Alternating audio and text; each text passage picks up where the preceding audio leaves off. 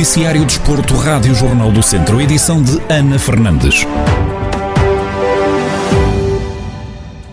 Arranca amanhã a edição número 82 da Volta a Portugal, que este ano regressa aos moldes habituais. Vão ser 11 dias de prova e cerca de 1.500 quilómetros de estrada para percorrer este ano, novamente com o público a apoiar os ciclistas das 19 equipas participantes. Delmino Pereira, presidente da Federação Portuguesa de Ciclismo, fica satisfeito pelo regresso do público à Volta a Portugal, mas deixa um apelo aos adeptos da modalidade. É uma, é uma satisfação que possamos dar sinais positivos e sinais de retoma a todo o país e que possamos fazer através da volta a Portugal, contudo, é, é sempre bom, é bom que tenham sempre consciência que estamos ainda num processo longo de retoma. E, portanto, todos os cuidados são poucos, deve haver um pouco mais de liberdade, mas, mas, mas com grande responsabilidade que tem que se apelar a, toda, a todas as pessoas que vêm a visitar a volta a Portugal. Presidente da Federação Portuguesa de Ciclismo salienta a exigência desta edição da Volta a Portugal, que diz este ano ser talhada para os trepadores. É uma volta eh, muito difícil, eh, com muita montanha, uma, uma volta vocacionada para trepadores e, portanto, prevê-se de facto eh, que, que, aliás, como tem acontecido nos últimos anos, portanto, é uma volta exigente, exige grande, grande, grande, grande capacidade, principalmente na montanha, e exige que o vencedor tenha uma equipa capaz de defender esse líder. É um pouco aquilo que se perspectiva. A edição número 82 da Volta a Portugal arranca esta quarta-feira em Lisboa e vai estar na estrada até 15 de agosto, dia em que Viseu recebe o contrarrelógio individual que marca o fim da prova. O Sinfãs, que tem a equipa principal a competir na divisão de honra, vai passar a ter também uma equipa B a competir na primeira divisão distrital da Associação de Futebol de Viseu. João Cardoso, presidente do Clube do Norte do Distrito, explica o objetivo principal que levou a esta aposta numa equipa B. Os objetivos eh, são, são alguns, mas os principais neste momento que há a destacar é, é, é, é, continuar, é continuar a formação do nosso, do nosso clube eh, em futebol sénior. Ou seja, nós tínhamos um problema com os jogadores de, de, de futebol quando chegavam à equipa de futebol sénior. Eh, nem todos poderiam jogar, nem todos poderiam jogar na equipa A, e então o facto de eles jogarem numa equipa, numa equipa patamar sénior, numa competição sénior, que, que, que lhes permita ficar, ou seja, os sub-19 subam para uma competição sénior para, para poder competir competir ao, ao domingo numa competição exigente, ir estarem mais preparados para,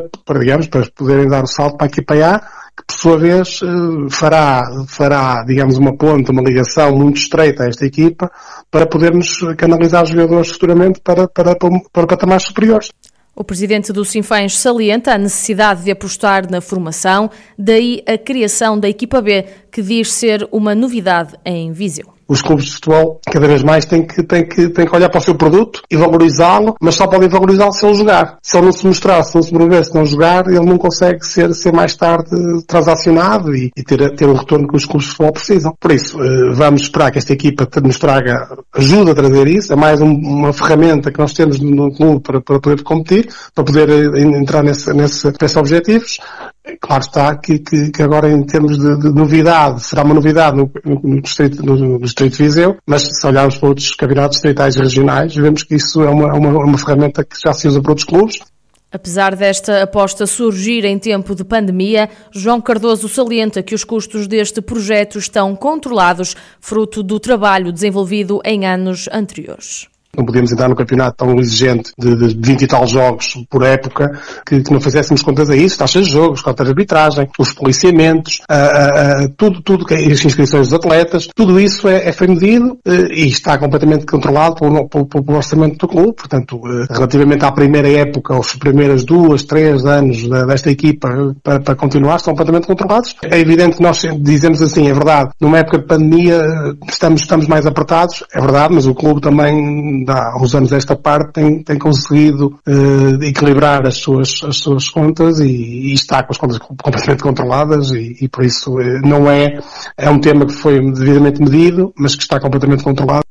Para além da equipa principal que milita na divisão de honra, o Sinfãs vai ter também uma equipa B a competir na primeira divisão distrital da Associação de Futebol de Viseu. Depois de uma subida à divisão de honra e uma manutenção no principal escalão de futebol da Associação de Futebol de Viseu, o Roriz renovou com o treinador Tiago Ferreira para mais uma época. Em declarações à Rádio Jornal do Centro, o técnico admite que é com muito gosto que vai para a terceira temporada no comando da equipa sénior do Roriz. É com muito gosto que continuo no Roriz para, para a terceira época, depois da primeira época em que nos propunhamos lutar pela subida e que não terminou, mas culminou com a subida do Nelas e, e do Roriz. Esta época também não terminou, eh, ou não terminou nos moldes em que estava previsto, mas também cumprimos o, que nós tínhamos como objetivo, que era fugir dos lugares de, de despromoção. Acabou por não descer ninguém, mas, mas estávamos na, numa posição em que nos prometia manter na, na divisão de honra. É a segunda aparição do, do Roriz na, na divisão de honra e é um clube que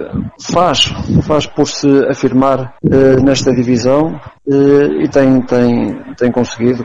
O técnico revela que conseguiram renovar com a maioria do plantel da época passada e que apenas fizeram contratações cirúrgicas para reforçar a equipa. Plantel, eh, tentámos manter eh, ao máximo o, o, grupo do ano passado, ainda eh, antes de, do início da taça ou durante o, a taça final que, que, se realizou na Associação Futebol Viseu. Nós perdemos os dois guarda-redes que tínhamos do, do, ano passado, entretanto, portanto, os guarda-redes são novos, de resto a maioria, a grande maioria do plantel mantém-se e fomos buscar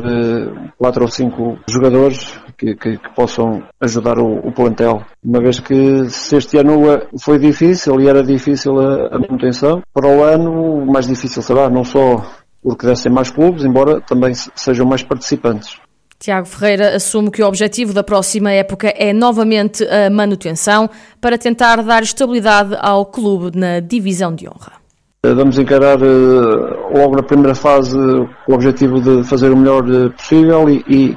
e, ficar bem posicionado para nas fases seguintes estarmos com, com, os pontos suficientes para, para nos mantermos na, na divisão de honra. O objetivo é o mesmo do ano passado, é conseguir ficar num lugar uh, da, da, tabela classificativa que nos permita continuar na divisão de honra para que o Roriz se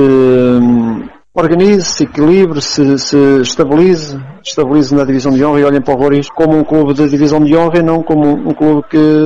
foi uma ou duas, foi duas vezes à divisão de hoje desta. Tiago Ferreira renovou com o Roriz e vai agora para a terceira época consecutiva no comando da equipa sénior, da equipa que este ano volta a militar na divisão de honra da Associação de Futebol de Viseu.